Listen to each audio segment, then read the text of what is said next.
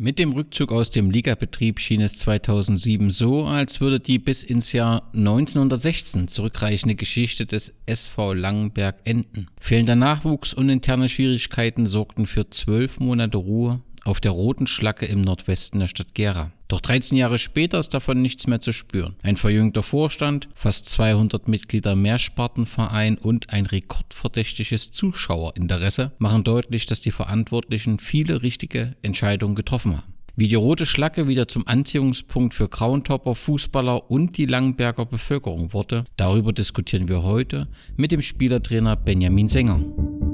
Guten Abend, meine Damen und Herren. Wir spielen auf unserem roten Rasen. Die Schlacke hier hat in Langberg eine hohe Tradition. Der Grund war, in Hochwasser in den 80er Jahren wurde der Rasenplatz weggeschwemmt und so hat sich die Schlacke entwickelt. Wenn man nur auf dem Rasenplatz spielt, dann ist es schon eine Umstellung ohne Ende. Wir können hier ganzjährig, theoretisch jeden Tag in der Woche, jeden Tag im Jahr Pflichtspiele hier durchführen. Und das macht uns auch sehr interessant für viele Mannschaften der Umgebung, die gerade in der Schlechtwetterzeit anfragen, ob sie hier ihre Spiele austragen dürfen. Hier ist auch eine tolle Stimmung. Es ist ein bisschen was anderes als bei anderen Vereinen hier in Gera. Hier waren in den letzten Jahren immer viele Zuschauer gewesen. Also wenn in der Kreisklasse irgendwo jetzt zehn Zuschauer sind, sind es hier 50 oder 60. Das ist zwar keine Riesenzahl gegen Bundesliga, aber es ist trotzdem sechs- oder siebenfacher, sag ich mal. Wir haben unseren kleinen Trainingsplatz umgestaltet als Eventplatz des Stadtteils. Dort werden in Kooperation mit der Freiwilligen Feuerwehr und mit dem Ortsteilbürgermeister Smailbaumsätzen durchgeführt. Wir führen unser eigenes Oktoberfest durch.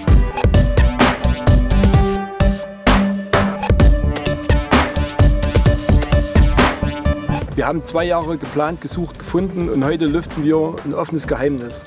SV Langberg wird die größte Infrastrukturmaßnahme der letzten 40 Jahre auf unserem Sportplatz durchführen.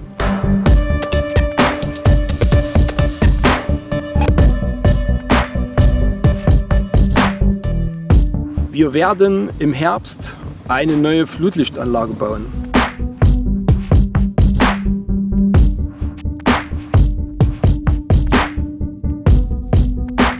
Wir werden sechs neue Masten haben. Wir werden eine sehr moderne Anlage besitzen.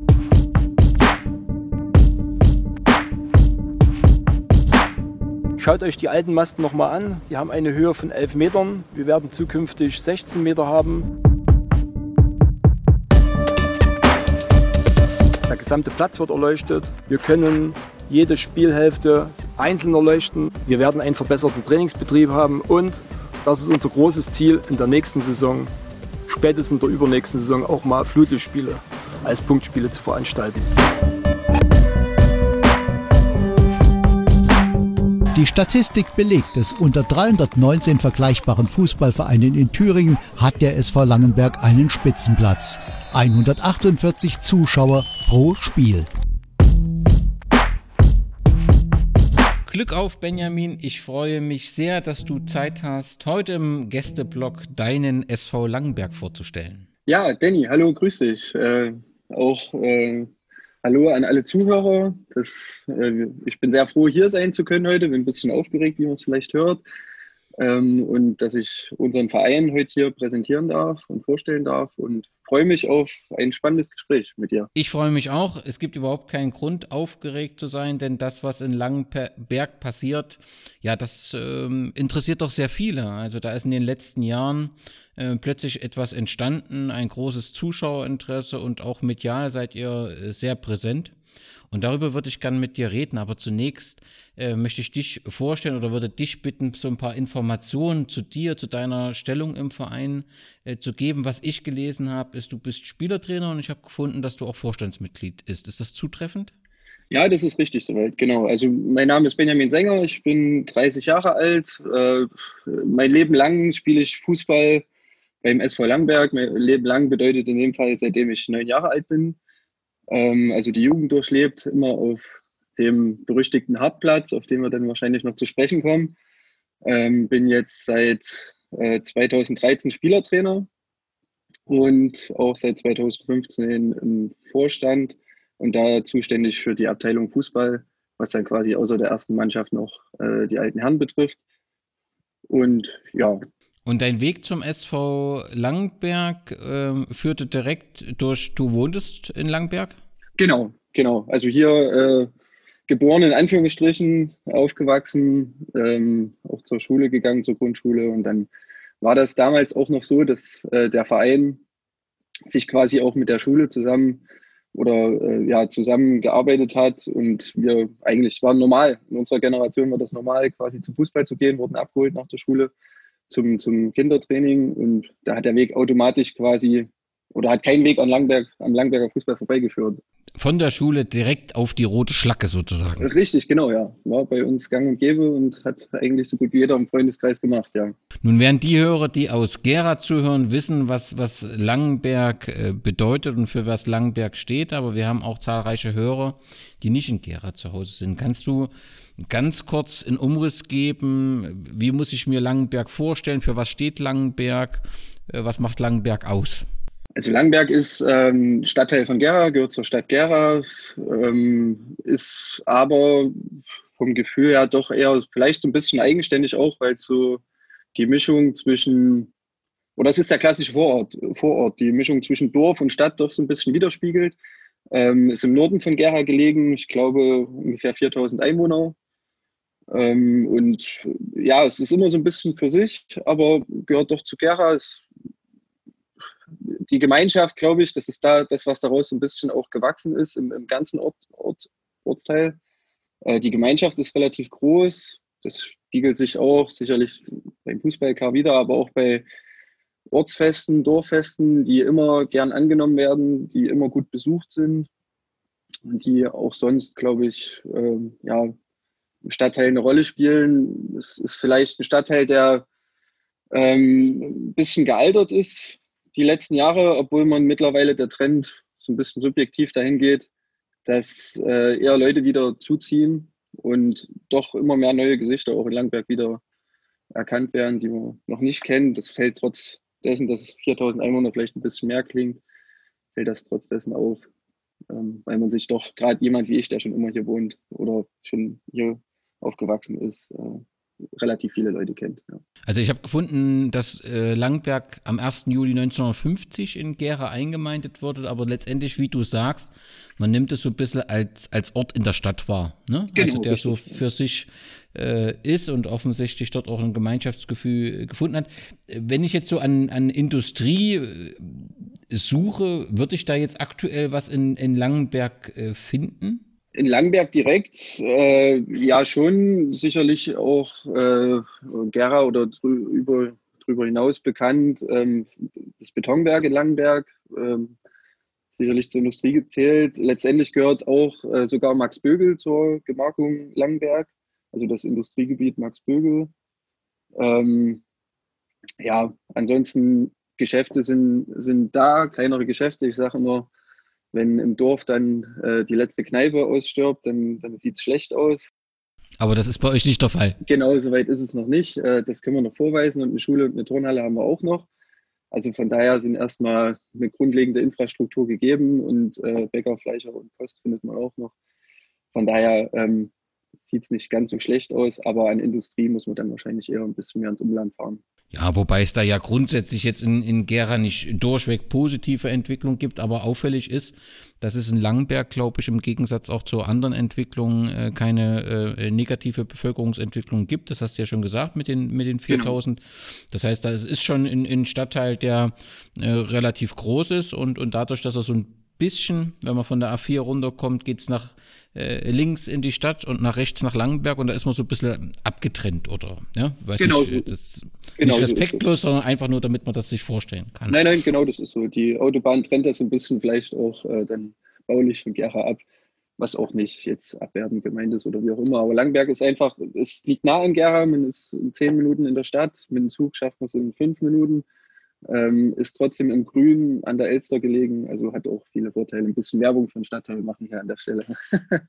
Ja, und das ist ja völlig zu Recht. Wenn, wenn wir natürlich so die Entwicklung betrachten will, muss man auch ganz kurz zu DDR-Zeiten kommen. Nun äh, frage ich mit dir jemand, der diese Zeiten äh, nicht aktiv erlebt hat.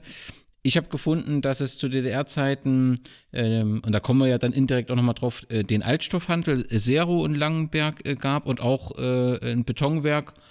Ähm, das müsste es letztendlich soweit gewesen sein, oder habe ich irgendwas Entscheidendes vergessen? Sicherlich, oder? Äh, ja, wie du schon sagst, äh, vor meiner Zeit, äh, ja, okay. genau vor meiner Zeit. Ähm, ja, das scheint das zu sein, oder das, was ich zumindest auch vom Hören sagen kenne, soweit. Also Einstoffhandel, den gibt es auch heute noch, GUD, das ist auch heute noch in Langenberg angesiedelt, ja. Ja, was mir auffällt ist, es gibt einen Heimatverein Langenberg, der, also ich glaube 94 direkt nach der Wende hat das begonnen mit Schöner Leben in Langenberg und 97 wurde daraus der Heimatverein Langenberg. Und wenn ich das richtig verstanden habe, ich lese das immer mal, äh, wird in Sachen Chronik und Historienerforschung in Langenberg außerordentlich viel gemacht. Hat der Heimatverein so eine zentrale Bedeutung? Ja, das ist schon so. Also das sind dann, das ist auch vereinsübergreifend an der Stelle tatsächlich, weil dann einzelne Personen quasi in beiden Vereinen aktiv sind. Das ist äh, zum Beispiel der Klaus Schumann, der sowohl im Heimatverein für die Historie oder die, die, die Historie aufarbeitet von Langberg, ähm, da sehr eine sehr hohe Fachkunde hat und auf der anderen Seite aber auch im Fußballverein bei uns aktiv ist oder aktiv war und als Mitglied heute zumindest äh, noch aktiv ist. Ähm, und auch für den Verein quasi das Gleiche tut, die Historie aufarbeiten, ähm, zur Verfügung stellen. Und das ist schon so, dass der Heimatverein, da gibt es auch regelmäßig Ausstellungen in Langenberg, auch mit Fotografien oder nur mit Wissen oder Vorträgen. Äh, da ist der Heimatverein schon ja, gut aufgestellt und kümmert sich da jedes Jahr drum, dass äh, das Wissen auch erhalten bleibt und weitergegeben wird. Wobei da auch immer wieder bemängelt, oder naja, bemängelt ist vielleicht ein zu hartes Wort, aber schon angemerkt wird, dass das Interesse in den jüngeren Generationen vielleicht ein bisschen fehlt. Und da hatten wir auch mal für uns schon so ein Projekt gestartet, wo wir gesagt haben, okay, mit unserer äh, Logo-Umstellung letztes Jahr wollen wir dann auch das mal ein bisschen mehr aufgreifen und versuchen in regelmäßigen Abständen ähm, ja, unsere Historie des Ortsteils auch als Sportverein den Leuten nahezubringen. Wir haben doch eine relativ hohe Reichweite und wollten das dann auch dazu nutzen, dass sich die Leute mit dem Ortsteil identifizieren können und ja, einfach auch, wie gesagt, die Historie von Langberg ist ja nicht ganz uninteressant und wenn es schon so gut aufgearbeitet ist, wie gesagt, das dann auch weiterzutragen, weiter zu nutzen. Und wenn es am Ende nur in der Kneipe ist, nebeneinander in einem Gespräch zu sagen, Mensch, hast du schon mal gehört, das. Ja, und äh, wir werden ja dann versuchen, so die, die, die Historie zumindest kurz äh, anzustreifen, weil natürlich klar ist, du selbst äh, hast äh, die Zeit zumindest äh, vor der Wende äh, nicht erlebt, aber sie ist hervorragend recherchiert. Ähm, der unter svlangenberg.de ist, glaube ich, mehr so die, die, die Seite, die diejenigen äh, erstellt haben, die vor deiner Zeit verantwortlich waren und haben dort äh, die ganze Historie aufgearbeitet. Und da findet man sehr, sehr viel, auch spannende Geschichten, den Teil werden wir wiedergeben. Und im Prinzip die aktuellen Informationen findet man auf der Facebook-Seite des Vereins SV Langenberg, wo ihr über die Spiele berichtet, über die Aktion und so weiter. Genau, richtig, genau. Also die Seite svlangenberg.de, vor allem von unseren alten Herren gepflegt ähm, und da sind wir auch heute noch sehr stolz drauf weil, wie gesagt, jeder, der sich jetzt äh, von deinen Zuhörern, von unseren Zuhörern, ähm, ja, interessiert fühlt, kann man nur empfehlen, da reinzuschauen, weil es wirklich sehr detailliert mit sehr vielen Fotoaufnahmen auch äh, dargelegt ist. Und ja, also wie gesagt, wer da Interesse hat, das kann man tatsächlich empfehlen. Steckt viel Arbeit dahinter, das sieht man. Als Person des Stadtteils ähm, ist mir aufgefallen, ähm, der Lutz Seiler, das ist ein, ein Schriftsteller, der auch 2020 einen Preis auf der Leipziger Buchmesse erhielt für den Roman Stern 111 und Klaus Feldmann, ja. ähm, Journalist und war 25 Jahre Nachrichtensprecher der aktuellen Kamera. Aktuell ist er, glaube ich, Autor und sieht man immer mal in verschiedenen Talksendungen. Spielt Klaus Feldmann aktuell rund um Langenberg noch eine Rolle oder ist das einfach eine historische Begebenheit, dass er in Langenberg groß geworden ist? Nein, das er spielt, glaube ich, schon eine Rolle. Ich, jetzt halt gefährliches Halbwissen. Ähm, meines Wissens nach ist, war er letztes oder vorletztes Jahr sogar zu Gast in Langenberg oder sollte zu Gast sein. Eins von beiden, auf jeden Fall war es geplant. Ob es dann tatsächlich stattgefunden hat, weiß ich nicht. Beim Ortsteilbürgermeister im Ortsteilbüro und hat da, glaube ich, sogar eine Lesung gehalten oder wie auch immer. Aber wie gesagt, die Person Klaus Feldmann an sich spielt schon in Langberg eine Rolle, weil, wie gesagt, letztes oder vorletztes Jahr ein Treffen stattgefunden hat oder stattfinden sollte. Wir kommen dann noch auf, auf bedeutende Persönlichkeiten rund um den Fußball. Ähm, angefangen im Fußball hat alles äh, am 16. Juni 1916 und das Datum ist deswegen wichtig, weil ihr ähm, äh, 2016 dann eben auch euer 100-jähriges Jubiläum entsprechend gefeiert habt. Genau. Äh, ähm, begonnen hat äh, alles vor unserer beiden Zeit, als, als, die, als, als Diana Langenberg, äh, ähm, der der Vorfahrer des heutigen äh, Clubs ist. Genau. Oh, und ähm, offensichtlich ähm, gab es damals keinen Sportplatz, sodass die äh, Fußballer lange äh, immer wieder auf Wiesen und irgendwelchen Plätzen gespielt haben, bis 1927 der lang ersehnte feste Sportplatz für den damaligen Sportclub Langenberg, so hieß er dann, äh, erbaut wurde. Und wenn ich das richtig verstehe, ist, dass der damals 27 gebaut wurde, als, äh, als Sportanlage für den Schützenverein, auch der Platz, der heute die Rote Schlacke ist. Ist das richtig? Genau, richtig, ja. Genau. Also die Schützen sind meines Wissens nach damals umgezogen, weil denen ihre Anlage wohl zu klein war.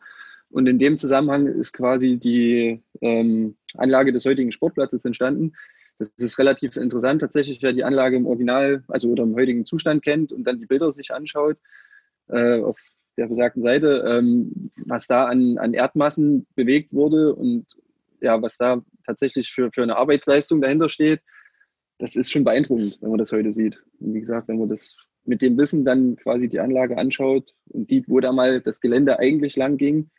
Und erklärt sich auch relativ viel, was heute noch so passiert, wie das Wasser verläuft, wo was nicht ganz so ist, wie es hätte sein können. Das erkennt man heute alles noch wieder. Genau. Ähm, dann, wie, wie immer, äh, brach rund um den Zweiten Weltkrieg natürlich die Situation ähm, zusammen und ähm, äh, die Clubs wurden aufgelöst und so wurde dann 1946 eine neue Sportgemeinschaft Langenberg äh, gegründet. So wirklich viele Informationen gibt's nicht, aber da ja Gera Forten damals ähm, ja eine nicht ganz unwichtige Mannschaft im Fußball war. Da muss es wohl mal ein Spiel geben. Das haben die Chronisten äh, deines Vereins herausgefunden äh, gegen die SG Langenberg, was 0 zu 18 endete. Ähm, aber das ist, glaube ich, wirklich nur was für, für Chronisten. Aus der SG Langenberg wurde dann die BSG Traktor Langenberg und der Trägerbetrieb war damals die LBG. Das ist richtig, ne? Genau, ja. Also in Langberg waren damals auch tatsächlich relativ viele Mannschaften aktiv. Also es war dann auch, als der Sportplatz entstanden ist, war das quasi eine Multifunktionsanlage, wie man es heute nennen würde. Da waren dann Handballer drauf, äh, Turner, mehrere Fußballmannschaften. Also das war quasi sportlich richtig was los zu der Zeit. Okay, kannst du so ein bisschen so einen groben Überblick geben über den Langberger Fußball zu DDR-Zeiten? Ähm, ja, also auch das vom Hörensagen und vom Nachlesen, logischerweise. Ähm, also es ist schon so, dass Langberg damals äh, in den, jetzt äh, musst du mir vielleicht mal helfen, in den 60er oder 70er Jahren relativ hochklassischen Fußball gespielt hat. Äh, quasi, oder in der Regel hat man sich dann in der Bezirksklasse aufgehalten und hat es dann geschafft, sogar in die Bezirksliga aufzusteigen. Richtig. Was meines Wissens nachher die dritthöchste Spielklasse damals war. Das war so, das war in der Saison 62, 63, ja. 62, 63, genau. Damals gegen so fantastische Mannschaften wie die BSG Motor Gera Zwötzen, äh, die BSG Einheit Schleiz, Fortschritt weiter, Stahl, Stahl äh, Silbitz, Einheit Triebes, Chemie Triptis und Motorzolln Rota. Und die, die schlechte Nachricht ist, nach der einen Saison war dann halt Schluss, man landete auf dem elften Platz, aber man war eben in der äh, dritten Liga äh, als Langberg angekommen und das war ein großer Erfolg. Genau, richtig, ja. Also das ist auch das, was man heute sich quasi noch so weitergibt. Äh, ja, im Verein auch, wir haben ein relativ gutes Verhältnis zu unseren alten Herren. Und ja, das sind sicherlich auch Themen, auf die man heute noch stolz ist. Die alten Herren scheinen überhaupt eine spezielle Rolle in eurem Verein zu spielen. Kann das sein? Also, ähm, das, ich glaube, 1983 gegründet, so die Mannschaft der Alten. Genau, richtig, ja.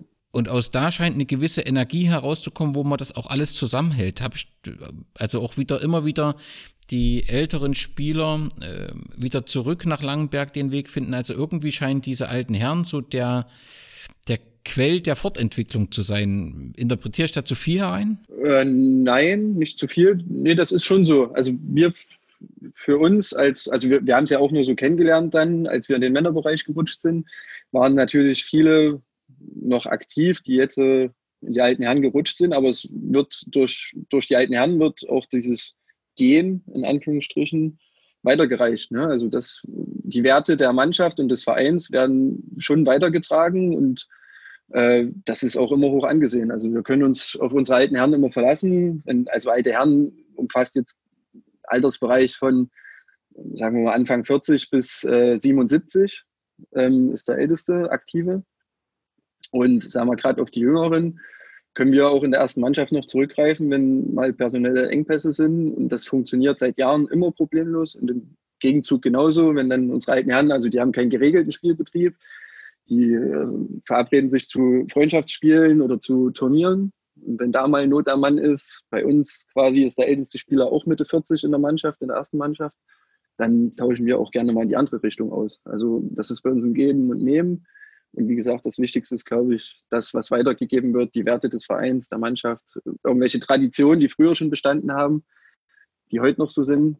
Und von daher, die zentrale Rolle ist schon, ist schon da im Verein. Das ist schon so gegeben. Ja, was ich noch zu DDR-Zeiten gefunden habe, ähm, es gab ja dann doch immer mal einen Namenswechsel. Ähm, aus der BSG Traktor wurde dann 1975 die BSG Aros Gera Langenberg. Aros für den Altstoffhandel in Gera, der eben offensichtlich in Langenberg angesetzt war. Und ich habe auch mal gefunden, dass die LPG wohl nicht mehr so viel Finanzmittel hatte, dass sie die Fußballer gut genug unterstützen konnte und deswegen hat hier ein Wechsel stattgefunden.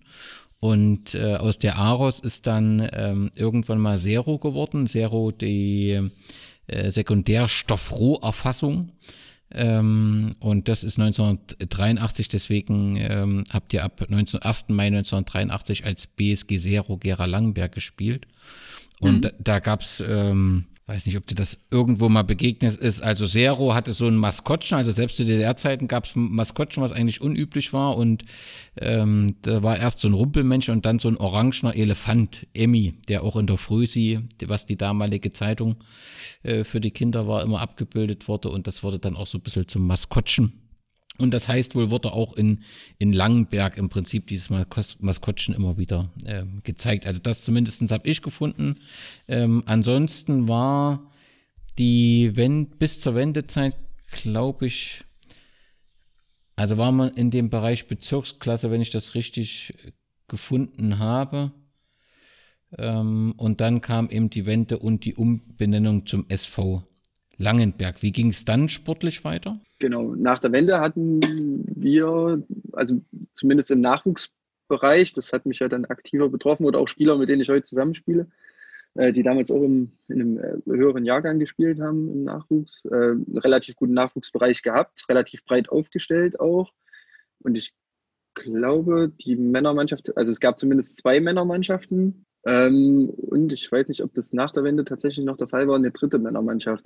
Zumindest war es in den 80er Jahren, glaube ich, so. Also da war quasi noch richtig ähm, Spielermasse da, sozusagen. Und von der Spielklasse. Also Stadtliga, also 95 bis 2007 war es die Stadtliga. Ja, 2007 war dann sowieso das harte Ende. Da kommen wir noch mal ganz kurz noch hin, weil es gab noch mal, also 1998 habt ihr noch mal einen Pokal geholt ähm, äh, in der Stadt Gera gegen VfL 1990 Gera. Genau, ähm, Stadtpokal, ne? Genau, genau. Ja. Und dann scheint es aber so, dass die Probleme insgesamt zugenommen haben, also ähm, immer weniger Personal, ähm, genau. immer weniger Nachwuchs. Ja, es ist im Prinzip das Leid, was wahrscheinlich viele Vereine äh, in der Zeit ja, erlitten haben. Ähm, das Personal ist einfach zurückgegangen, ja. Man hat damals vielleicht, weiß ich nicht, äh, kann ich jetzt nicht beurteilen, aber allgemein gesprochen vielleicht auch ein bisschen auf zu großen Fuß gelebt oder wie auch immer, das weiß ich nicht. Äh, woran das dann insgesamt, wie gesagt, das ist ja nicht ein Phänomen, was nur bei uns zu, äh, zu sehen war, sondern was allgemein, glaube ich, in, in, den Städten und auch heute noch zu sehen ist, dass, dass es einfach äh, ja, an Personal weniger wird und der Fußball nicht mehr die vielleicht tragende Rolle gespielt hat, wie es zu DDR-Zeiten nach den Erzählungen eben äh, so gewesen war. Ne? Kann man vielleicht aber auch sagen, dass natürlich die Bedingungen, also so was ich gelesen habe, bitte bei allem Respekt, ein Flutlicht, was so ein bisschen wie eine Funzel war damals, eine ro rote Schlacke, äh, die ja nun nicht der angenehmste äh, Belag ist und ich glaube um die 2000er Jahre, ich bin mir nicht ganz sicher, hatten wir da schon Kunstrasen. Aber auf jeden Fall in Gera äh, also auf jeden Fall kam der ja dann irgendwann. Also auf jeden Fall gab es viele Vereine, die auf Rasen gespielt haben. Kann das auch sein, dass die, die Bedingungen nicht so optimal waren in Langenberg? Ja, sicherlich, sicherlich. Also brauchen wir uns auch nichts vormachen. Ne? Also der Platz ist was ganz Besonderes in jeglicher Hinsicht. Also auch mit allen Nachteilen. Und natürlich spielt das auch eine Rolle, wird es vielleicht auch damals gespielt haben, dass die Infrastruktur jetzt nicht die beste ist im Vergleich zu anderen. Mannschaften oder anderen Sportplätzen, anderen Vereinen. Das ist vielleicht der Fall, ja. Oder sicherlich der Fall. Das ist Und wie du es eben schon angedeutet hast, ist es so 2007, also was ich gelesen habe, keine Nachwuchsmannschaft mehr, Trainerprobleme und offensichtlich auch so ein paar interne äh, äh Quälereien. Es gab wohl Rettungsversuche. Äh, aber im Juli 2007 war Schluss. Wie hast du das wahrgenommen oder in welcher Funktion oder als du warst dann äh, Junior, oder? Ja, das war für uns, für meinen Jahrgang waren ja mehrere Spieler gewesen, relativ bitter, weil wir äh, zu dem Zeitpunkt 17 Jahre alt waren, waren in der Spielgemeinschaft im Nachwuchs mit Köstritz gewesen und sind quasi, hätten damals mit 17 oder wollten auch in den Männerbereich wechseln nach Langenberg. Und unsere erste Begegnung mit dem Männerbereich Langberg war quasi die Krisensitzung äh, zu der sich dann quasi, oder im Ergebnis ist man da auseinandergegangen, dass man gesagt hat, okay, es gibt jetzt äh, keine, keine feste Konstellation mehr, war ein bisschen verworfen auch alles. Die Spieler haben sich dann nach und nach abgemeldet zu dem Zeitpunkt. Also an de, zu, tatsächlich genau dem Zeitpunkt bei der Sitzung und damit ist quasi alles äh, ja, vorbei gewesen. Und für uns ein bisschen auch vielleicht eine Welt da zusammengebrochen, weil wir uns schon, als Fußball war für uns immer wichtig. Klar, als Jugendlicher, ne, sind dann auch immer mit dem Fahrrad nach Köstritz zum Training gefahren in der Spielgemeinschaft. Und ja, dann war das von heute auf morgen vorbei. Kannst du, kannst du den entscheidenden, gibt es da einen entscheidenden Grund oder sind das einfach viele, die zu sowas geführt haben? Weil, also ich meine, wir reden heute aus einer anderen Perspektive, aber grundsätzlich musste man ja davon ausgehen, wenn man das 2007 beendet, man hat eine Situation Langenberg etwas abgegrenzt von Gera, man hat eine rote Schlacke, man hat einen Flutwisch, was nur die eine Hälfte wirklich ausleuchtet. Eigentlich war ja da zu erwarten, dass das das Ende des Vereins ist. Ja, hätte man erwarten können, tatsächlich, ja haben, haben wahrscheinlich auch viele erwartet. Ähm, wir für uns haben das jetzt auch nicht unbedingt, oder wir, wir saßen quasi, wir saßen da einfach mit in der Runde, haben das gehört. Die, also es war einfach verworfen, die Situation war festgefahren, Vorstand, Mannschaft, Trainer vielleicht. Also da war überall so ein bisschen, ja, die Situation war verfahren. Die Spieler wollten dann nicht mehr. Genau weiß ich das jetzt auch nicht mehr, was da so die genauen Gründe waren, konnten wir dann auch nicht nachvollziehen, so richtig in, zu dem Zeitpunkt dann mehr oder weniger Gast waren. Aber tatsächlich waren dann nur noch die alten Herren da. Also es hat dann ein Jahr lang nur die alten Herren gegeben, die keinen aktiven Spielbetrieb hatten. Und natürlich kommt dann auch die Frage auf, naja, ähm, wozu der Sportplatz? Also ist dann das nächste Thema natürlich. Und wenn das Thema gefallen wäre, dann wäre es für immer sicherlich vorbei gewesen. Okay, aber irgendwas muss in zwölf Monaten passiert sein, dass in der Saison 2008, 2009 in der neu in der Stadtklasse und dann später in der Kreisklasse äh, der SV Langenberg wieder auftaucht. Genau, ja, da schließt sich der Kreis wieder zu den alten Herren und der zentralen Rolle im Verein, weil da sich dann einzelne quasi Kraft äh, investiert haben und, und, gesagt haben, okay, hier muss eine Männermannschaft wieder her. Und dann war es der Uwe Josef, der Langenberger Fußball sehr bekannt ist, vielleicht auch im Gerauer Fußball, ähm, der dann wirklich uns junge Spieler, dann 18, ein Jahr später, 18 Jahre alt, zusammengesucht hat, hinterher telefoniert hat und versucht hat, quasi wieder eine Fußballmannschaft zusammenzustellen, einen Trainer zu finden, der sich auf die Situation einlässt. Das muss man ja auch erstmal sagen, dass das nicht ganz einfach war ähm, ja, Haufen 18-jähriger Jungs da, die ja von Männerfußball keine Ahnung hatten und mit denen jetzt irgendwas zu reißen. Ne? Und das war dann, ja, haben uns gefreut. Für uns war das dann auch relativ schnell entschieden. Klar, das machen wir, wir wollen Fußball spielen. Und dann ging das, nahm der Wahnsinn seinen Lauf irgendwie. Ne? Wenn man so da zusammenkommt, also mhm. Also dann überlege ich, man war vor, vor zwölf Monaten, hatten wir mal gesagt, wir beenden das. Mit welcher Perspektive? Also ihr wart ja trotzdem bestimmt nur eine Gruppe von, ja, ich jetzt sage jetzt mal 20 jungen Wilden. Aber so, so ein Verein kann ja nur funktionieren, wenn eben auch Nachwuchs rangezogen wird, etc. Gab es da einen Plan? Gab's da, oder habt ihr einfach gesagt, nee, jetzt wird erstmal eine Männermannschaft rangezogen und dann wird das schon irgendwie eins zum anderen kommen und das wird dann schon laufen? Oder gab es da jemand, der ein Konzept hatte und die Fäden in der Hand hatte? Ich glaube, in der Größenordnung hat das Thema vielleicht gar nicht stattgefunden zu dem Zeitpunkt. Ich glaube, man war einfach froh, ähm, dass überhaupt wieder Fußball gespielt wurde weil viel dranhängt, die Infrastruktur. Wenn es jetzt ein zweites Jahr kein Fußball gegeben hätte, wie gesagt, wäre das Thema sportlich, äh, Sportplatz vielleicht dann irgendwann passé gewesen. Und ich glaube, im Verein war man dann einfach froh, dass sich was tut erstmal. Und dann hat sich das aber auch relativ schnell, ja, der Vorstand damals auch eine andere Generation und es hat sich so ein bisschen der Verein im Verein vielleicht auch entwickelt zu der Zeit. Also wir als, als in den, in den darauffolgenden Jahren auch als junge Wilde, in Anführungsstrichen, ähm, die dann versucht haben, ja, auch was voranzutreiben, Dinge zu verändern, auch viele Fehler dabei gemacht. Das ist ganz normal, glaube ich. Daraus lernt man aber relativ schnell. Ähm, und ja, wie gesagt, ich glaube, der Verein war einfach froh, dass überhaupt was passiert. Dass es überhaupt wieder vorwärts geht, dass Leute engagiert sind. Und dann ist das, glaube ich, so erstmal vor sich hin gelaufen. Und dann die große Zusammenführung gab es dann, also in Anführungsstrichen gab es dann ein paar Jahre später, glaube ich als sich dann der Vorstand dementsprechend auch mit äh, verjüngt hat. Das ist auch keine Kritik oder irgendwas, aber es ist halt eine Generationenfrage dann. Und eine andere Generation sieht Dinge dann auch wieder anders und will Dinge auch wieder anders vorantreiben, bringt neue Kraft mit, ja, neue Ideen.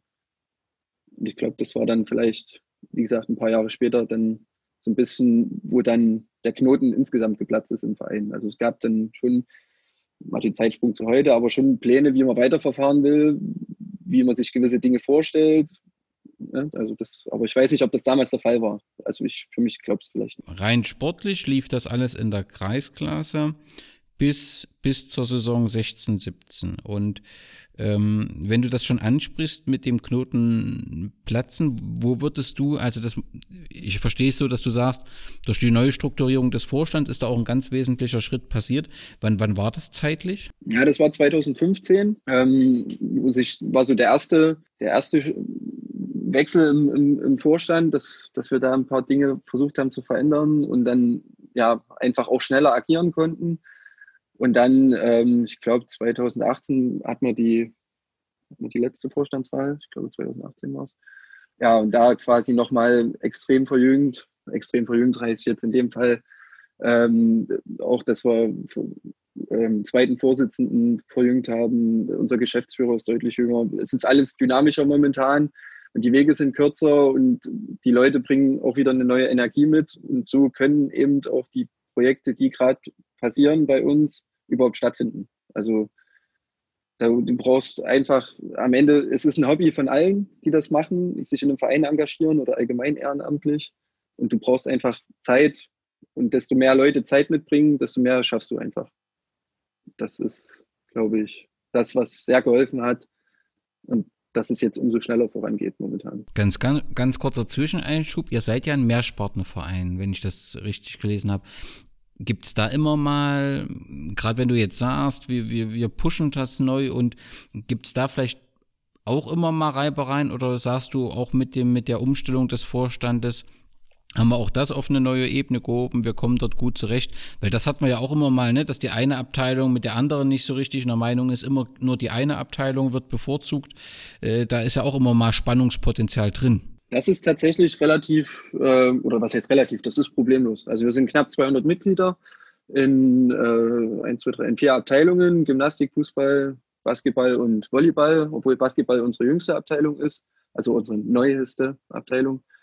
Ähm, das klappt eigentlich problemlos, da gibt es nichts. Ähm, wobei auch die, äh, das ist auch nicht jetzt abwertend oder in irgendeiner Form gemeint, äh, wir Fußballer, gerade die erste Mannschaft, sind natürlich die, die das meiste Geld in den Verein einspielen und natürlich auf der anderen Seite auch die, die das meiste Geld ausgeben, weil eben am meisten Bedarf ist an, an Dingen. Aber die anderen Abteilungen stehen dem nichts nach. Also wenn irgendeine Abteilung Material oder Dinge benötigt, dann funktioniert das absolut problemlos. Also das ist bei uns absolut äh, ja, problemlos geregelt und gab es auch noch nie in den letzten Jahren irgendwelche Reibereien oder irgendwas. Im Gegenteil ist sogar so, dass dann äh, unsere Gymnastikdamen, das sind ältere Damen zum Beispiel, die einmal in der Woche Gymnastik machen, die sich dann gern zum Maibaum setzen, mit den Bierwagen stellen und mit aushelfen oder die Basketballer, die Maibaum mit hinstellen. Also wir arbeiten da im Verein übergreifend und wollen das aber auch tatsächlich noch weiter voranbringen in den nächsten Jahren. Also wollen schon versuchen, die Abteilung noch weiter zusammenzuführen und dann vielleicht auch mal gemeinsame Veranstaltungen ja, durchzuführen und wie auch immer. Aber das ist schon bisher problemlos und wie gesagt, wir hoffen, dass es so bleibt und dass wir es vielleicht schaffen, sogar noch weiter zusammenzurücken. Klingt nach einem funktionierenden und wunderbaren Vereinsleben. Zurück zu den Fußballern. Da gab es ähm, eben die besondere Saison 2016-17, wo ihr ähm, auf dem zweiten Platz gelandet seid. Das klingt erstmal noch nicht so euphorisch, wenn man dann aber weiß, dass der Tabellenerste, die Sportfreunde Gera, nicht aufsteigen äh, wollten, bedeutet das, ihr konntet äh, aufsteigen. Das gelang ähm, mit einem 3 zu 0 Sieg beim BSV Beiztorf am letzten Spieltag und entsprechend groß war die Euphorie äh, mit dem Aufstieg in die Kreisliga. Ist das auch nochmal, du hast vorhin den Begriff Knotenlöser so schön geprägt, ich will den nicht überstrapazieren, aber ich glaube, dieser Aufstieg war auch nochmal ähm, etwas Besonderes, dass man gemerkt hat, hier entwickelt sich was und hier entwickelt sich was in die richtige Richtung, oder? Das war vielleicht sogar schon, schon sportlich gesehen ein bisschen eher. Also ich, es war ja dann der, der Aufstieg im dritten Anlauf eigentlich ähm, können wir es dann fast nennen. Wir hatten ja die für uns Spieler oder für uns als Verein auch legendäre Saison 2014-15, in der wir quasi Zweiter geworden sind am Ende der Saison. Aber das Besondere daran äh, äh, war eigentlich, dass wir zur Hinterpause, also Pölzig war am Ende Erster und ist auch aufgestiegen und zur Winterpause hatten wir elf Punkte Rückstand oder zwölf auf Pölzig und am Ende der Saison waren wir punktgleich und es, haben dann ja quasi zehn Tore zum Aufstieg gefehlt. Und das war so, glaube ich, die Saison, die war wahrscheinlich so der, der Knotenplatzer oder wie auch immer, ähm, die so viele Emotionen freigesetzt hat und man ist als Mannschaft so stark zusammengerückt. Also das war tatsächlich sogar im Nachhinein betrachtet die deutlich emotionalere Saison. Also das war schon so ein Jahr, das sind dann doch gerade hinten raus die letzten Spiele, wo es dann knapp war, auch nach dem Abpfiff die ein oder anderen Tränen dann mal gerollt, obwohl man gewonnen hat, weil die Jungs, die wollten das. Ne? Also da war so viel irgendwie, die haben sich selber den Druck gemacht und wollten gewinnen und wir haben gesehen von Woche zu Woche, wir kommen näher ran, wir rutschen näher ran, wir rutschen näher ran, wir schaffen das, wir schaffen das. Und dann am Ende waren es halt zehn Tore. Ne? Aber das war halt, das hat so viele positive Momente geschafft und ich sag mal, das ist, glaube ich, auch das, wofür wir das überhaupt machen. Also Fußball zu spielen, in einem Amateurverein, sich am Wochenende hinzustellen, genau um diese Momente zu schaffen und die man nicht vergisst und das mit Jungs, die man ganz gerne hat was anderes ist es nicht. Also wenn es das nicht ist, was ist dann Amateurfußball? 14, 15 der zweite Platz, 15, 16 dritter Platz, 16, 17 der zweite Platz und da eben die Sportfreunde nicht aufsteigen wollten, durftet ihr in die äh, Kreisliga und seid jetzt im Prinzip die vierte Saison in der Kreisliga. 11., 12., 10. Platz waren die vergangenen ähm, Ergebnisse. Was macht dich also wir haben in Gera auch die Situation, wenn ich an den SV Roschitz denke, das, ich glaube, vor einiger Zeit konnten die das genauso beschreiben, wie du das beschrieben hast. Ein Team, was sich ganz hervorragend äh, versteht, ähm, sowohl auf dem Platz als auch im Nebenplatz. Und das war so eine, so eine feste Einheit, so eine goldene Generation. Und mit Ende dieser Generation oder mit zunehmendem Alter äh, kamen zunehmend Schwierigkeiten ähm, auf. Was macht dich so sicher, dass sowas bei euch nicht passiert, dass jetzt nicht so eine Generation, die so gut zusammengewachsen ist oder so ein Team, wie du es beschreibst, die sich auch gut verstehen, dass wenn das irgendwann mal Einzelne rauswachsen oder im Prinzip andere Interessen gewinnen, dass das dann nicht zusammenbricht. Ist da im Verein Vorsorge geschaffen, dass das eine kontinuierliche Entwicklung ist oder ist das nur so ein Aufflammen aktuell? Davor gefeit, was bei Roschitz jetzt passiert ist, äh, ist keiner. Wir sehen das Problem auch seit Jahren auf uns zukommen. Das sind wir ganz realistisch. Also muss man sich einfach nur die Altersstruktur in der Mannschaft anschauen dann weiß man auch, wo das, wo das hinführt. Man muss vielleicht auch sagen, dass Boschitz dann trotz dessen relativ weich gefallen ist, weil er ja doch ein guter Nachwuchsbereich nachrückt. Ähm, und die Jungs, das ist, wenn man die Ergebnisse momentan anschaut, ganz gut machen. Das passt schon, denke ich. Und das war vielleicht auch, ich kenne die Details nicht, was in Roschitz passiert ist, aber dann, dann vielleicht auch eine richtige Entscheidung als Außenstehender. Ähm, aber das Problem sehen wir auch auf uns zukommen, klar. Das ist so. Ähm, eine Strategie dagegen, schwierig. Was soll man machen? Also wir fangen an, unseren Nachwuchsbereich aufzubauen. Ja, das funktioniert auch ganz gut, aber dann muss man auch realistisch sein. Das sind äh, E-Union, das sind gerade 30 Spieler da. Es sind in den letzten Wochen ziemlich viele dazugekommen, aber E-Union bis zum Männerbereich ist ein ganz großer Zeitraum. Ob davon, wir würden es uns wünschen als Verein, dass die Jungs ganz, ganz lange bei uns bleiben und Mädchen und bei uns eben Spaß haben. Das scheint momentan so, aber wir müssen uns da kritisch den Fragen stellen, wie wir, und das machen wir tatsächlich momentan bei jeder Vorstandssitzung, wie wir mit dem Problem umgehen. Ähm, dass die Leute älter werden. Wir haben jetzt so das erste Mal auch wieder zwei junge Spieler, die im Sommer zu uns gewechselt sind mit 18 und 20 Jahren. Das hilft uns schon sehr, dass, äh, weil die sich wohlfühlen. Das ist immer so das Wichtigste, wenn Leute zu uns kommen. Also es geht jetzt nicht unbedingt darum, sind das jetzt die allerbesten Fußballer, sondern sind das Leute, die menschlich zu uns passen, denen es bei uns gefällt, die sich, wie gesagt, wohlfühlen. Und das scheint da der Fall zu sein. Und dann führt aus meiner Sicht das eine wieder zum nächsten. Also ich glaube, das kann nur darüber funktionieren, dass ich, Leute, die zu uns auf den Platz kommen, die wissen, was sie machen. Die wissen, worauf sie sich einlassen und denen muss mehr gefallen als der Platz. Also das Gefüge muss schon passen. Und ich glaube, nur darüber geht es, authentisch bleiben. Wir haben unsere Werte, wir wissen, was wir wollen. Wir beobachten natürlich auch kritisch, was in unserem Umfeld passiert, das heißt in unserer Liga oder in, in Parallelstaffeln. Also wenn man so die Kreisliga momentan anschaut, dann spielt Geld mittlerweile eine große Rolle anscheinend, was man so hört. Das ist was, was wir wahnsinnig kritisch betrachten, was für uns nicht der Fall sein wird. Wir haben sicherlich alle Varianten auch besprochen, ob wir solche Schritte gehen wollen, haben die immer ganz klar verneint als Verein, weil es eben zum jetzigen Stand der falsche Weg wäre. Das ist auch das falsche Signal meiner Meinung nach, weil das nicht zukunftsträchtig ist. Ich glaube da nicht dran. Also jemand soll bei einem Verein und in der Mannschaft spielen, weil er das aus Überzeugung macht, weil er sich dort wohlfühlt, weil er für den Verein gerne spielt, weil er meinetwegen das Trikot gerne trägt. Warum auch immer, aber für den Verein, für die Mannschaft und weil er dort gern sein möchte und nicht, weil er dort Geld bekommt. Das ist das völlig falsche Signal im Amateurfußball. Also auf jeden Fall habt ihr jetzt eben im Nachwuchsbereich, äh, du hast 30 äh, gesagt, ich glaube, ihr seid in der E-Union Kreisliga äh, vertreten und habt eben dieses Thema erkannt und setzt auf Nachwuchs und durch natürlich die erhöhte Aufmerksamkeit, die ihr erzeugt, in dem Fall die erste Männermannschaft, zieht man natürlich auch Nachwuchs an und das gelingt euch ja ganz offensichtlich. Du hast den Vorstand äh, angesprochen. Ich würde ihn vielleicht äh, nochmal aktuell auch mit Namen versehen wollen. Der, der erste äh, Vorsitzende äh, bei euch ist Dieter Schütze, richtig? Richtig, genau, ja. Das ist der Geschäftsführer des Chemiewerks Bad Köstritz? Nee, das ist der zweite Vorsitzende, das ist der Lars Böttcher. Und eurer Geschäftsführer, der sich gerade intensiv äh, um diese neue Flutlichtanlage oder bereits genau. intensiv darum gekümmert hat, ist Axel Schöpke.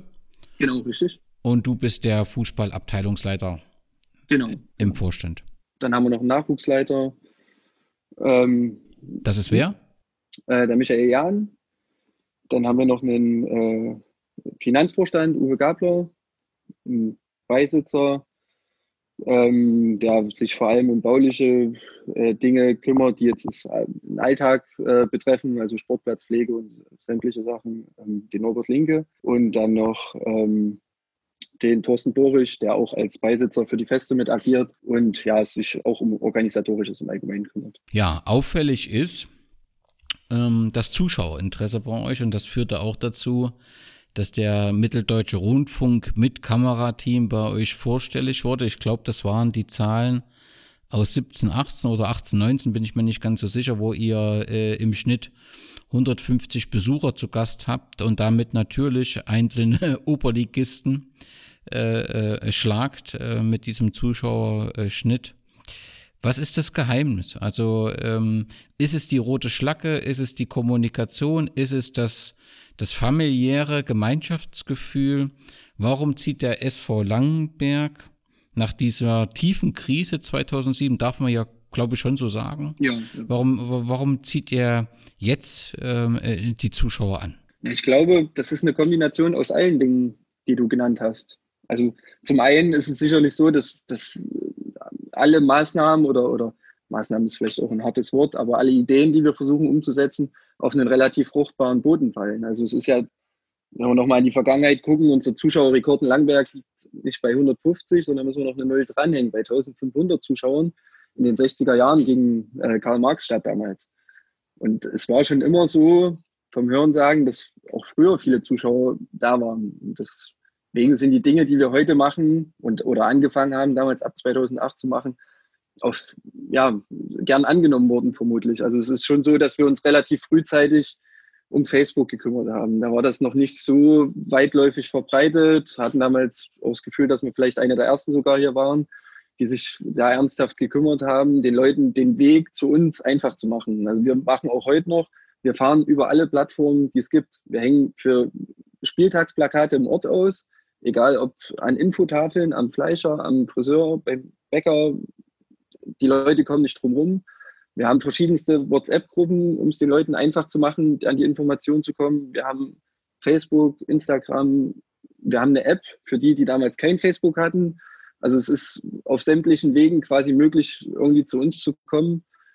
Das ist sicherlich eine Sache. Und die Leute fühlen sich wohl. Also es muss ja irgendwann eine Dynamik annehmen. Ne? Also wir sind uns auch klar, dass sicherlich nicht alle Leute jetzt unbedingt die riesen Fußballfans sind, aber die sind gern bei uns. Die kommen gern zu unseren Spielen, trinken ihr Bier, essen ihre Roster und treffen sich mit Freunden beim Fußball oder wie auch immer. Also es ist sicherlich der Fußball, aber es ist ein Grund für den Ortsteil am Wochenende zu uns zu kommen und gern bei uns zu sein und sich wohlzufühlen und auch stolz darauf zu sein, was wir dort machen. Also das Interesse ist halt auch relativ hoch. Das eine ist ja das Dasein, auf der anderen Seite aber auch das Interesse, dass sich halt Spieler auch, die werden im Ort angesprochen. Wenn sie beim Bäcker stehen, Brötchen holen, haben eine Jacke an, werden die schon angesprochen, was da los war gestern oder warum die Ergebnisse nicht passen oder wie auch immer. Ne? Also die Leute haben dann doch schon auch das Interesse nachzufragen, warum es denn gerade klemmt. Aber am Ende ist es eine Mischung aus, ja, aus allen Maßnahmen, Ideen. Wir haben halt, waren immer mutig, glaube ich auch. Wir haben es versucht. Wir haben immer versucht, Dinge umzusetzen, seien es dann die Dauerkarten später. Aber den Leuten das, ja, es ist eine, oder anders. Wir, wir schreiben oft, unsere, unsere Sätze beginnen wir bei unseren Facebook-Beiträgen mit Hallo SVL-Familie. Das ist so ein Wort, was man so einfach dahin sagen kann, oder es ist ein Wort, wie es halt auch ist. Und es ist irgendwie so. Es fühlt sich für uns so an, es fühlt sich wahrscheinlich für die Leute so an. Es ist eine Familie am Ende. Die Leute kommen gerne, wir laden sie gerne ein, sie sollen bei uns sein, wir wollen zusammen Spaß haben, wir wollen nach dem Spiel auch wir Spieler mit den Leuten noch zwei, drei Stunden, vier Stunden zusammensitzen. Wir wollen dann noch Bundesliga gucken, was auch immer. Aber es ist halt alles zusammen. Und das ist, glaube ich, das, was vielleicht am Ende entscheidend ist. So ein genaues Rezept gibt es da nicht, ne? aber es hat halt, es hat halt immer gut funktioniert und ja, wir sind, wir sind da wahnsinnig stolz drauf. Das ist auch so das, was die Mannschaft stolz macht und auch den Verein manchmal, man gewöhnt sich auch komischerweise manchmal dran. Ne? Wenn dann Spiel manchmal nur 100 Zuschauer dastehen, dann sieht es auf einmal leer aus. Das klingt ganz komisch, aber es ist tatsächlich so. Ne? Ja, ihr könnt völlig zu Recht stolz sein, denn ihr habt euch das ja auch hart erarbeitet und sind durch, seid durch ein tiefes Tal gegangen und habt ganz offensichtlich ein paar richtige Entscheidungen getroffen. Eine richtige Entscheidung war es offensichtlich auch, diesen Sportplatz so in den, in den als Eventteil, äh, Eventplatz in den Mittelpunkt des Ortes äh, zu setzen. Wenn ich das richtig verstanden habe, findet dort eben auch Maibaumsetzen, Oktoberfest statt. Und damit ist das ja so ein richtiger Treffpunkt für letztendlich die Langenberger. Genau, das ist quasi dann die nächste Stufe dazu, ähm, dass mehrere Feste einfach bei uns auf, auf, dem, auf dem kleinen Platz stattfinden. Das ist schon so. Wird dann mit uns verbunden, wobei Maibaumsetzen teilen wir uns mit der Feuerwehr. Das macht die Feuerwehr einen großen oder hat einen großen Anteil dran. Und äh, wir sind da mit dabei. Oktoberfest führen wir dann als Verein selber durch. Äh, das letzte Mal, im, im, jetzigen Jahr ist es ja quasi ausgefallen, aber im letzten Jahr 2019 das erste Mal mit riesengroßem Festzelt, über 500 Leute. Also da waren wir auch wahnsinnig stolz drauf, dass das so angenommen wurde. Dann machen wir jedes Jahr zu Ostern Ostereiersuche für Kinder des Ortsteils. werden überall auf dem Sportplatzgelände goldene Eier und normale Eier versteckt. Da kommen dann 70, 80 Kinder, die dann Ostersamstag früh bei uns und auf dem Sportplatz Ostereier suchen. Das ist einfach schön, wenn man sowas sieht, dass die Leute das annehmen und, und da gerne zu uns kommen. Das macht einfach Spaß. Dann macht es Spaß, das zu organisieren. Und am Ende des Jahres ist bei uns immer noch Weihnachtsfußball, was dann so ein bisschen die Verbundenheit auch nochmal zeigt. Das ist am ersten Weihnachtsfeiertag früh um acht.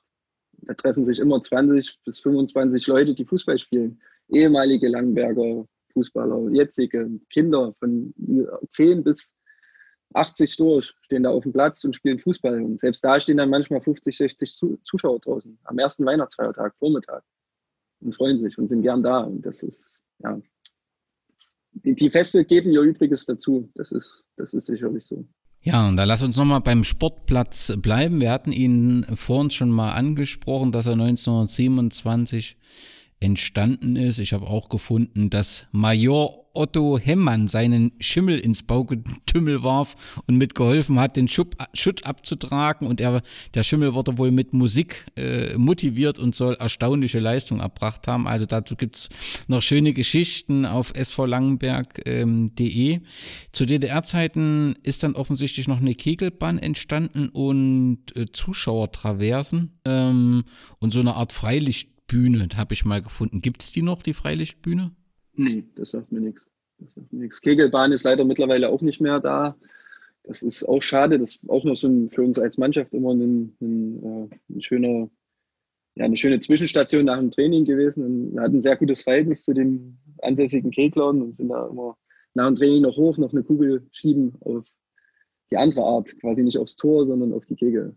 Das war auch immer, immer schön gewesen, aber mittlerweile leider auch nicht mehr da. Okay, in den 70er Jahren wurde nicht positiv über euren Sportplatz geredet. Man liest dort regelmäßig, dass viele ihn als Acker bezeichnet hatten. Und das ist wohl auch so äh, tatsächlich äh, gewesen. Es muss ein erhebliches Gefälle gegeben haben. Und bei Regen muss immer das Wasser vom oberen Tor zum unteren abgeflossen äh, sein. Und da bildeten sich so Urstromtäler auf dem, auf dem Platz, sodass man das 1975 versucht hatte, mal ähm, zu regeln. Aber da war offensichtlich dann äh, äh, Gerhard das Geld knapp, so dass man das nie geschafft hat, äh, wirklich äh, zu modernisieren, also zumindest nicht als Rasenplatz.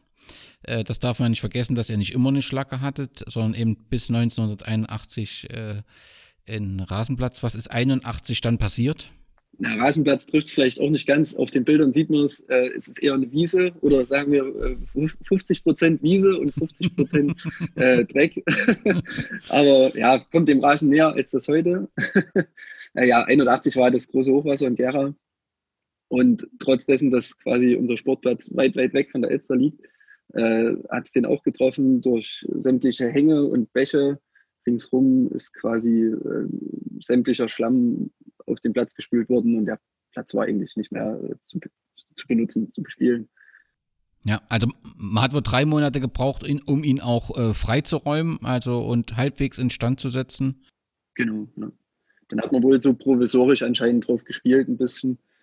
Und äh, ich glaube 84 dann ähm, ja, unsere, wie wir gerade jetzt sagen, unsere letzte große Infrastrukturmaßnahme. am, 7.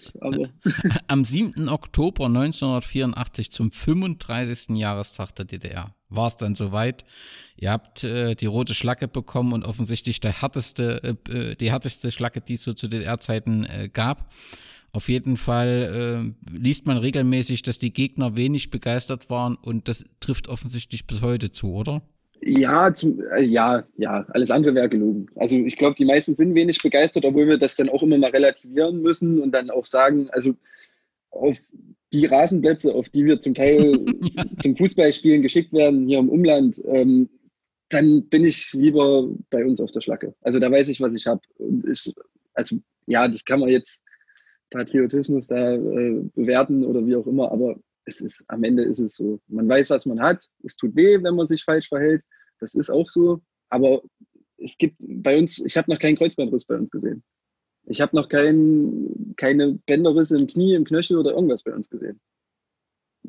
Das gibt es halt nicht. Also es hat auch, wenn wenig Vorteile, aber es hat auch Vorteile. Und es hat den großen Vorteil, das Alleinstellungsmerkmal. Auf Rasen kann jeder, auf äh, roter Schlacke offensichtlich nicht. Akt aktuell passiert aber ein bisschen was bei euch. Ihr äh, habt äh, vor kurzem eine Videobotschaft veröffentlicht, dass es jetzt gut äh, losgeht mit dem neuen Flutlicht. Kannst du dazu was sagen? Ja, also das ist tatsächlich auch ein Projekt, worauf wir sehr stolz sind. Ähm, wie gesagt, gerade schon eingeleitet seit 40 Jahren das erste Mal, dass was richtig Großes bei uns passiert. In der Zwischenzeit waren eher kleinere Maßnahmen, die wir aber als Mannschaft und Verein immer selbst gemacht haben. Und dann Beifangzaun gebaut oder auch selbst meine eigene Sportplatzsanierung 2010 mit unseren Mitteln, die uns zur Verfügung standen, gemacht oder am Vereinsgebäude. Aber tatsächlich das erste Mal richtig was Großes passiert jetzt gerade. Unser Flutlicht wird ja erneuert, reicht noch nicht mal. Also unser altes Flutlicht ist auch begrenzt einsetzbar. Es ist relativ niedrig von der Höhe, relativ dunkel in der Beleuchtung und nur die halbe Platzhälfte ausgeleuchtet oder die eine Platzhälfte ausgeleuchtet. Und jetzt quasi eine voll funktionsfähige Flutlichtanlage ist gerade im Bau, kurz vor der Fertigstellung. Ähm, über den ganzen Platz 50 Prozent höher als jetzt, perfekt ausgeleuchtet. Also den, die ja, Stand der Technik der aktuellen Zeit. Und sind wir wahnsinnig stolz darauf, dass das geklappt hat. Wir haben da viele Jahre jetzt auch darauf hingearbeitet und uns versucht äh, zu organisieren. Es ist am Ende trotzdem eine äh, Projektsumme von knapp oder knapp sechsstellig am Ende, knapp 100.000 Euro, die dort verbaut werden. Und ja, der ganze Verein ist eigentlich, es ist so ein bisschen das, was so die letzten Jahre gewachsen ist, ist vielleicht so ein bisschen die Krönung dass das jetzt kommt für uns alles. Wie so alles nacheinander gekommen ist, der MDR-Beitrag dann kam und eins zum anderen immer geführt hat. Und jetzt ist gerade die Station, an der wir angekommen sind und ja, wir zurückblicken können und sagen können, wir haben vielleicht nicht alles falsch gemacht und doch einiges richtig. Wenn ich das richtig verstanden habe, wird das durch Fördermittel des Landessportbundes unterstützt und es helfen auch lokale Firmen wie die Sparkasse, Hoffmann Betonbau, aber kommunale Mittel werden dort nicht eingesetzt, richtig? Doch auch. Doch auch, okay. Ja, ja. Also es sind mehrere beteiligt, viele, wie, wie gerade schon gesagt, Hoffmann Beton oder äh, ja, Sparkasse, Landessportbund aus der Politik haben ein bisschen Unterstützung bekommen. Ähm, und es ist auch so, dass wir eine Sportplatzbaufirma in Hermsdorf haben, SK Sport und Freianlagenbau, die uns wahnsinnig unterstützen bei Planungen und bei bei, der, bei dem ganzen Bauablauf, das wäre sonst auch nicht möglich. Also man denkt dann immer, ja, Eigenleistung hier und Eigenleistung da und das machen wir alles so nebenbei. Das funktioniert bei solchen Projekten dann, dann nicht mehr. Also wir haben unsere Eigenleistung auch gebracht, da stehen auch schon 200, 300 Stunden Eigenleistung mit da, aber es sind einfach Grenzen da bei solchen Projekten, die dann einfach als Laie, wie wir alle das sind, das ist unser Hobby, was wir da machen, dann nicht mehr funktionieren. Da sind wir dann schon angewiesen, dass uns fachkundige Leute unterstützen. Das ist ja na auch nach nachvollziehbar. Was eine Aussage äh, des Geschäftsführers ähm, äh, verwundert mich dann dort äh, doch offensichtlich überlegt ihr von eurem Alleinstellungsmerkmal oder könnt ihr euch vorstellen abzurücken. Äh, er sagt, vielleicht wird unser Platz dann doch noch grün werden, ein Kunstrasen wäre ideal, vielleicht finden wir im Sportentwicklungsplan 2030 Berücksichtigung. Sagen wir mal so, wenn morgen jemand vor euch steht und sagt, ihr bekommt den äh, Kunstrasen, ihr würdet nicht Nein sagen, oder? Natürlich, natürlich nicht. Also das ist, eine, es ist sicherlich eine Zielstellung, na klar. Also das ist auch eine Zielstellung. Also ich kann mich noch entsinnen, vor, äh, vor 10, 15 Jahren hing immer, wo jetzt haben wir über unseren Platz so ein, so ein Banner hing mit unserem Logo, wo drauf steht, auf Rasen kann jeder. Und da hing äh, damals noch ein Banner, wir fordern einen Rasenplatz oder wir wollen wieder einen Rasenplatz oder irgendwas. Äh, das ist ein Thema, das ist sicherlich seit ganz, ganz vielen Jahren äh, aktuell. Und wir müssen einfach mit dem Lauf der Zeit gehen der Platz gibt es auch nicht mehr her irgendwann. Also das ist auch so, die, der Zustand nimmt ab. Also wir stehen schon seit mehreren Jahren auch in der Diskussion, müssen wir ernsthaft Geld in den Platz investieren, um den wieder auf Vordermann zu bringen als Schlackeplatz? Oder wollen wir versuchen, einen Schritt weiter zu gehen? Also natürlich, wir haben uns jetzt, äh, die Stadt Gera hat im Zuge des äh, Sportentwicklungsplans eine Öffentlichkeitsbeteiligung durchgeführt. Da haben wir uns auch beteiligt, haben unser Projekt erstellt, äh, haben da vielleicht auch nicht ganz schlecht abgeschnitten am Ende. Und da sind wir schon jetzt auch der, oder gehen davon aus, dass sicherlich auch diese Öffentlichkeitsbeteiligung dann in, in irgendeiner Form auch ja, stattfinden wird im, im Plan, also im, im Sportentwicklungsplan. Und das auch Thema sein wird. Und dann muss man halt sehen, was ist realistisch, was kann passieren, was, das wissen wir jetzt auch alles nicht. Das ist alles Zukunftsmusik zum jetzigen Stand. Wir haben die, oder wir haben Zielstellungen im Verein, die gehört sicherlich irgendwo mit dazu, muss dazugehören. Alles andere wäre ja blauäugig wahrscheinlich. Und es ist gerade eine gute Zeit für uns. Es, wir haben viel Glück. Wir haben uns das Glück ein bisschen erarbeitet. Und ja, mal sehen, was so kommt die nächsten Jahre. Es läuft im Moment äh, beim SV Langenberg und ich denke, wir haben die aktuelle Situation ganz gut dargestellt. Lass uns vielleicht nochmal auf wichtige Personen des äh, Langenberger Fußballs oder Sport kommen. Und da, glaube ich, überstrahlt äh, in der öffentlichen Wahrnehmung ähm, ein Fußballer, Trainer oder zuerst sogar Handballer, ähm, alles. Und das ist Bringfried äh, Müller. Nach meinen Informationen hat er bis 1949 beim Sportclub Langenberg gespielt, war dort offensichtlich zunächst Handballer, wechselte dann zu Lok Gera beziehungsweise Motor und dann später äh, Wismut Gera, wo er äh, erfolgreich in der Jungliga 11 spielte. Und äh, dann ist ja bekannt, dass er Gera verließ und wechselte zum SC Wismut Karl-Marxstadt mit zwei weiteren äh, wichtigen Spielern, was so ein bisschen der B Entwicklung der BSG Wismut Gera einen Knacks gab. Aber er entwickelte sich sehr erfolgreich ähm, äh, in Aue als, als Spieler, war dann später auch, auch äh, Cheftrainer ja, und war irgendwann auch sogar verantwortlich für die lilane Farbe. Da kommen wir vielleicht später nochmal im Detail drauf. Spielt Bringfried Müller, hat er den Kontakt nach Langenberg immer gesucht oder ist das dann irgendwann abgebrochen? Äh, der, der Kontakt war tatsächlich äh, bis zum Schluss da. Leider äh, ist Bringfried oder Binges Müller, war sein Spitzname, äh, verstorben 2016, kurz vor unserem 100-jährigen Vereinsjubiläum äh, war da auch als Ehrengast geladen. Wie gesagt, hat es dann leider nicht mehr miterlebt. Ähm, aber den Weg zurück in die Heimat nach Langberg hat es tatsächlich äh, anscheinend, also einmal kann ich mich selbst entsinnen, aber soll es auch häufiger gegeben haben. Zum Beispiel zu dem 30 Jahre alte Herren-Jubiläum äh, war er auch da und hat äh, den Ehrenanstoß dann durchgeführt. Also es ist schon so, dass der Name und auch die Person gerade bei unseren alten Herren dann auch eine, eine sehr große Rolle spielt und auch eine Verbundenheit ja, bis zum Schluss da war.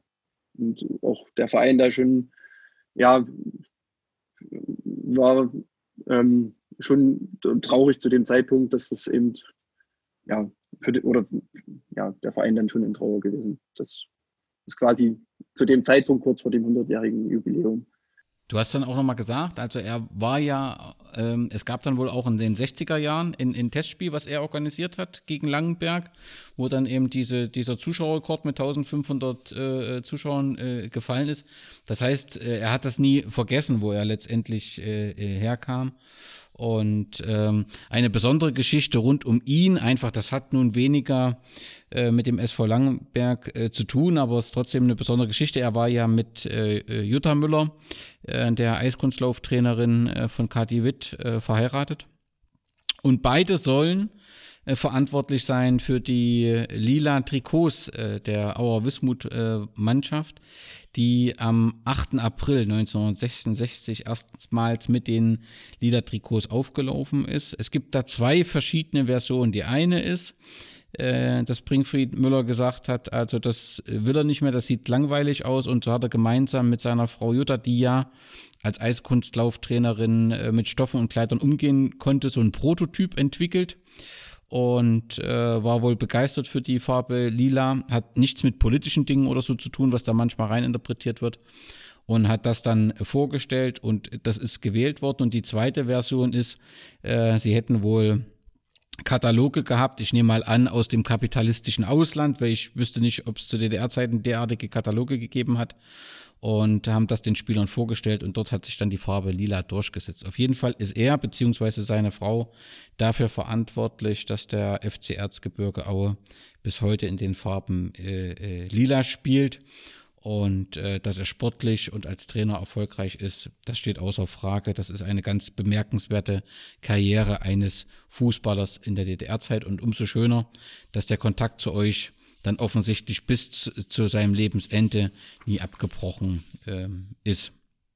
Ich glaube, es war, es war im August 1962 dieses äh, Testspiel mit den äh, äh, 1500 Zuschauern und äh, SC Wismut Karl-Marxstadt hat 6 zu 3 gewonnen.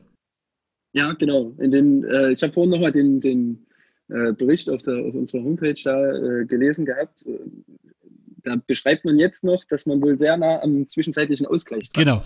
Also da ist, man, da ist man wohl noch sehr stolz drauf. Ja, aber es ist schon beachtlich. Also gibt es auch ein Foto mit den Zuschauern, äh, wie die da in, in den ganzen Reihen hintereinander stehen. Das ist schon bemerkenswert.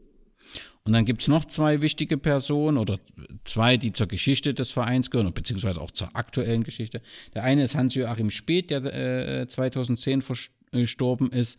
Der hat ja bei der BSG Wismut äh, war er äh, Fußballer und äh, ist dann über Dynamo äh, zu Langenberg gekommen, beziehungsweise hat in Langenberg gewohnt und war dort nach meinem Kenntnisstand ähm, als Mittelfeldspieler aktiv, war auch als Trainer aktiv und hat wohl auch im Vorstand mitgearbeitet, also eine sehr zentrale äh, Figur. Und das Zweite ist, euer ältestes Vereinsmitglied ist Carly Donner mit 90 Jahren.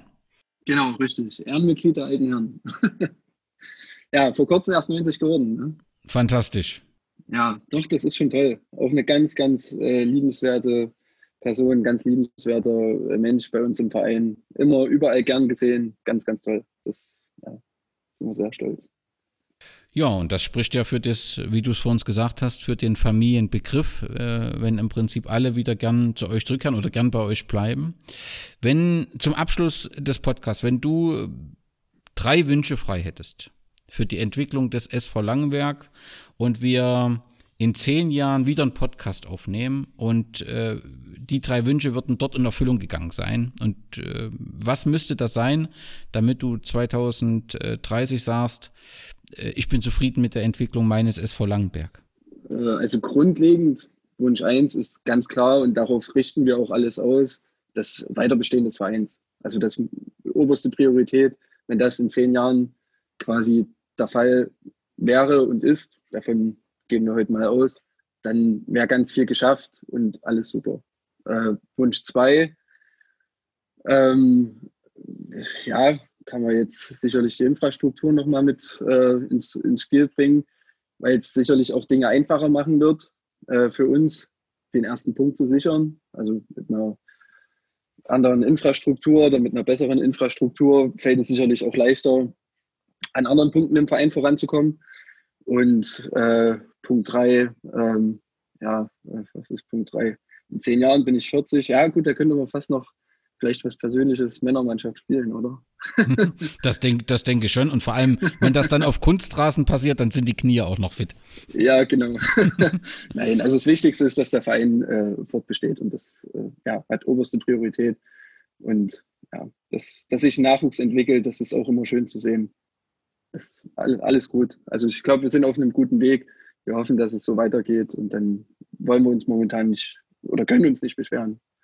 Benjamin, vielen Dank, dass du uns einen Einblick äh, in den SV Langenberg gegeben hast. Es ist äh, eine wirklich eindrucksvolle Entwicklung, die auch gleichzeitig ein wenig Zuversicht vermittelt. Denn wenn ein Verein tatsächlich 2007 am Boden lag und dann so eine Entwicklung hinlegt, dann ist das schon äh, beeindruckend und die Chancen hat ja letztendlich jener. Ihr seid eine kleine Gruppe und habt daraus eine große Dynamik entwickelt und zieht so sehr, sehr viele ähm, an, habt einen Stadtteil für euch gewonnen, habt einen super äh, Zuschauerschnitt.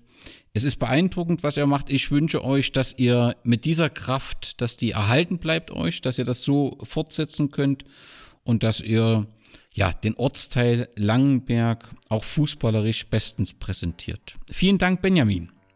Ja, vielen Dank für das Gespräch. Vielen Dank, es war sehr interessant und äh, ja, alles Gute. Wir sehen uns hoffentlich in Langenberg auf dem Sportplatz. Glück auf! Glück auf!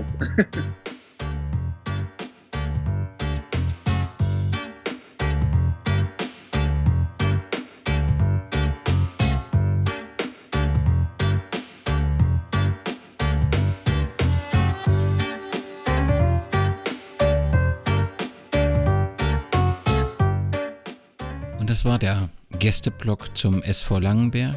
Ich möchte es aber nicht versäumen, euch noch einen Podcast-Tipp mitzugeben. Wir haben ja bereits seit September 2018 das erste Buch über die BSG Wismut Gera. Zwei Jahre lang hat Mario Krüger recherchiert und viel Herzblut in die Fußballfibel investiert. Und nunmehr gibt es ein weiteres Medium, was die Geschichte der BSG Wismut Gera beleuchtet. Die neunte Ausgabe des Sportfrei-Podcasts liefert einen, einen umfangreichen Einblick. Moderator Nick Kassner und BSG-Fan Lars Harnisch haben die komplette Historie analysiert. Der Podcast geht über vier Stunden, ist somit in zwei Teile aufgeteilt. Die erste Folge beschäftigt sich mit dem Zeitraum von der Entstehung des Gera Fußballs bis zur letzten DDR-Ligasaison und im zweiten Teil liegt der Fokus auf der Zeit nach dem politischen Umbruch.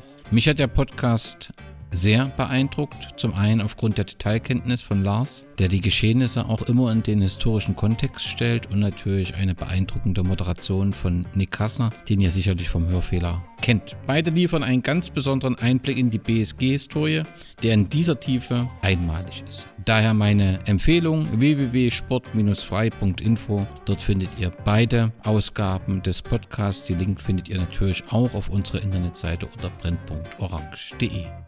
Glück auf!